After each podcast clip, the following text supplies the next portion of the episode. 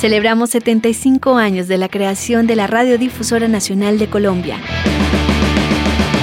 10 años de señal radiónica y 10 años de 99.1.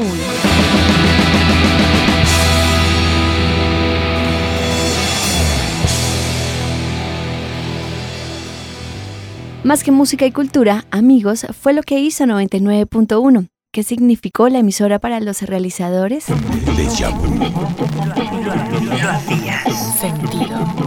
Yo creo que siempre estaba enamorado de 99.1. Álvaro González, realizador 991. Siempre me pareció un proyecto en sus diferentes etapas tan hermoso, tan único, tan especial y en un país que curiosamente, a pesar de su riqueza humana y cultural, ha limitado mucho su mercado de entretenimiento. Y desde 1995-96 que escuché 99.1 siempre ha sido, y además yo arriesgué muchas veces mi trabajo por ir a hacer turnos clandestinos en 99.1. Yo era el supernumerario, si tocaba poner alguna canción, me acuerdo que Francio Dianita me llamaban, yo era como una especie de, de fantasmita en 99.1.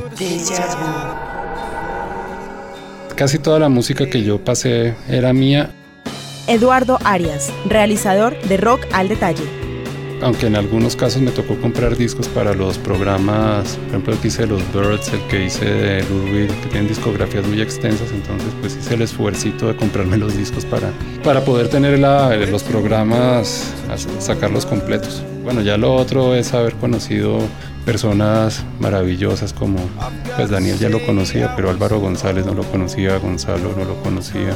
Gonzalo Rodríguez, a Sandro sí, y del personal técnico, pues Ángela Plaza, los operadores, eh, don Roque Julio Saavedra, realmente personas que tenían una historia muy grande en la en en la radiodifusora y que tenían uno tenía mucho que aprenderles también a, a estos veteranos de la, de la radio en Colombia.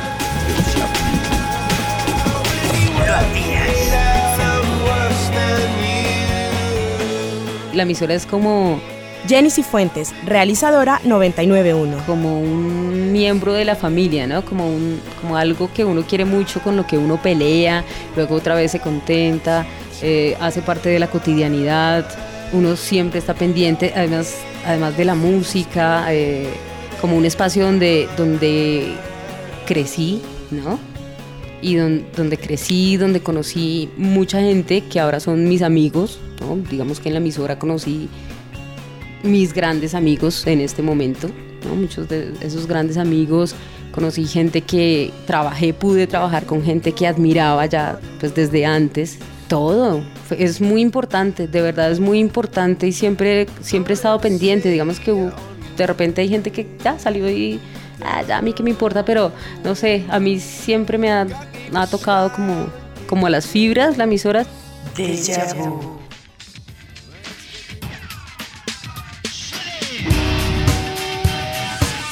Álvaro González, realizador 991.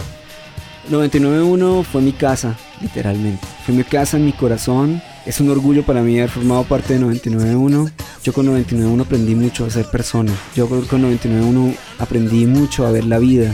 A 991 le debo la amistad con Mauricio Vázquez. A 991 le debo haber trabajado con mis ídolos. A 991 le debo el que, el, el que mi concepto como persona haya crecido. Yo con 99.1 aprendí a ver el mundo. Yo con 99.1 aprendí a querer, aprendí a olvidar forzosamente y también aprendí a encontrar.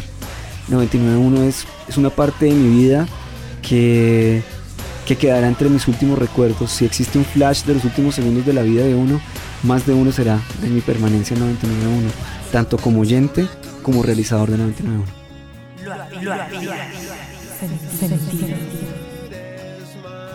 Jenny Cifuentes, realizadora 991. A mí me parecía una emisora muy bacana porque además yo tenía ocasión de ir a las otras emisoras, porque yo al mismo tiempo estaba trabajando bueno, en una disquera y bueno, iba y visitaba emisoras, entonces como que conocía el ambiente laboral de varias emisoras y la nuestra era como muy bacana, me parecía, ¿no?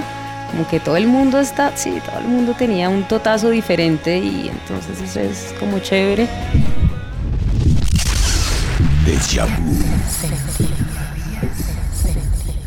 Ernesto Cortés, operador 991.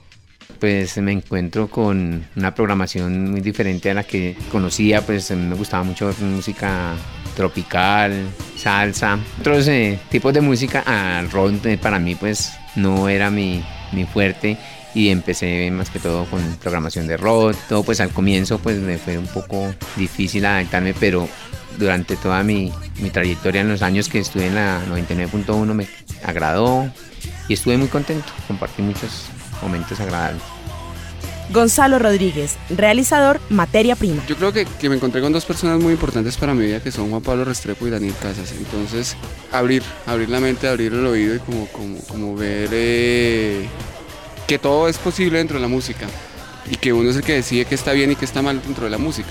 Eso es, eso es como, como el resultado y yo creo que soy uno de los hijos de las consecuencias de 99.1. Yo soy así por como crecí en esa emisora.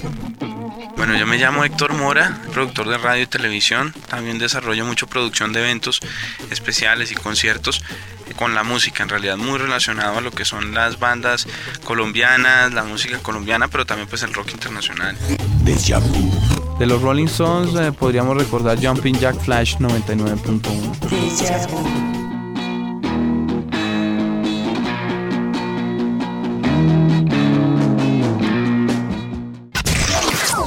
Radiónica. Siga con nosotros reviviendo la historia de Radiónica solo aquí, en Deja Vu. Cuando vinimos con el proyecto del primer programa en AM, Andrés Ospina, realizador 991.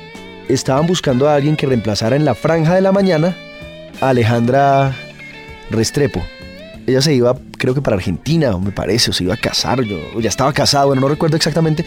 Y Silvia Mota me propuso que hiciera un casting de voz, entonces yo llegué aquí a, me senté en esta misma cabina y me pidió que dijera, pues que hiciera las veces de un, de un DJ, si cabe la palabra. Entonces yo presenté, recuerdo que presenté una canción, algo así como decía, era George Harrison, A Horse to the Water, de su último álbum Small World Big Band, porque estaba sonando esa canción precisamente en ese momento. Luego me puso a, a decir una nota cultural y yo dije algo de la Casa Silva. La Casa de Poesía Silva está iniciando su programa de talleres virtuales de poesía.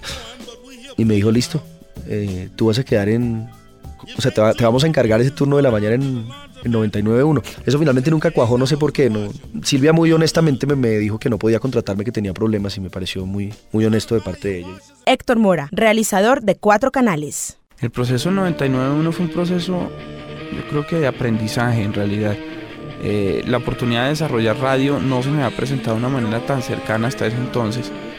Y fue un poco aprender de los mejores, porque también se reunió un equipo de trabajo muy profesional que ya venía y tenía reconocimiento de otras, eh, de otras latitudes sonoras o de otro tipo de trabajo. No estaba desde el mismo Pillo Jaramillo, estaban voces como la Daniel Casas, estaba gente como Willy Vergara, estaban programadores de radios como Moncho Viñas a nivel de música tropical también que tenían un nivel grandísimo y eh, gente que manejaba unos discursos y una forma de hacer radio y de desarrollar la, información cultural muy especial, Mauricio Vázquez, eh, ahí desde el mismo Álvaro González, como ya fue como persona, digamos, de la generación nueva que estaba entrando en ese momento a hacer radio, hasta pues todas estas eminencias que te digo, daban y aportaban un grado de competitividad muy interesante porque tocaba ponerse a la altura de las circunstancias rápido.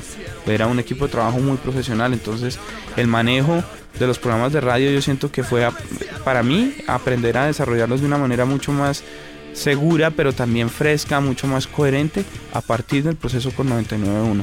Los programas trataban de no ser muy eh, fríos frente al esquema que se tenía en la radio cultural era difícil tratar de mostrar una nueva frecuencia que te hablara de rock, pero en la que hacía unos meses antes tenías un referente completamente clásico de bambucos. Entrarle a la gente en, en esa medida con un producto competitivo a nivel de radio, programación, no solo de la rareza de, oh, vamos a escuchar qué fue lo que dijo Jimi Hendrix o grabó en tal año, no, sino en su contexto completamente desarrollado y analizado a nivel histórico y demás, como lo hacía Sandro Romero, eh, pues daba un grado en donde uno sentía mucha presión en, en, tener que dar lo máximo y llegar a la altura de las circunstancias con la emisora. Celebramos 75 años de la creación de la Radiodifusora Nacional de Colombia, 10 años de señal radiónica y 10 años de 99.1.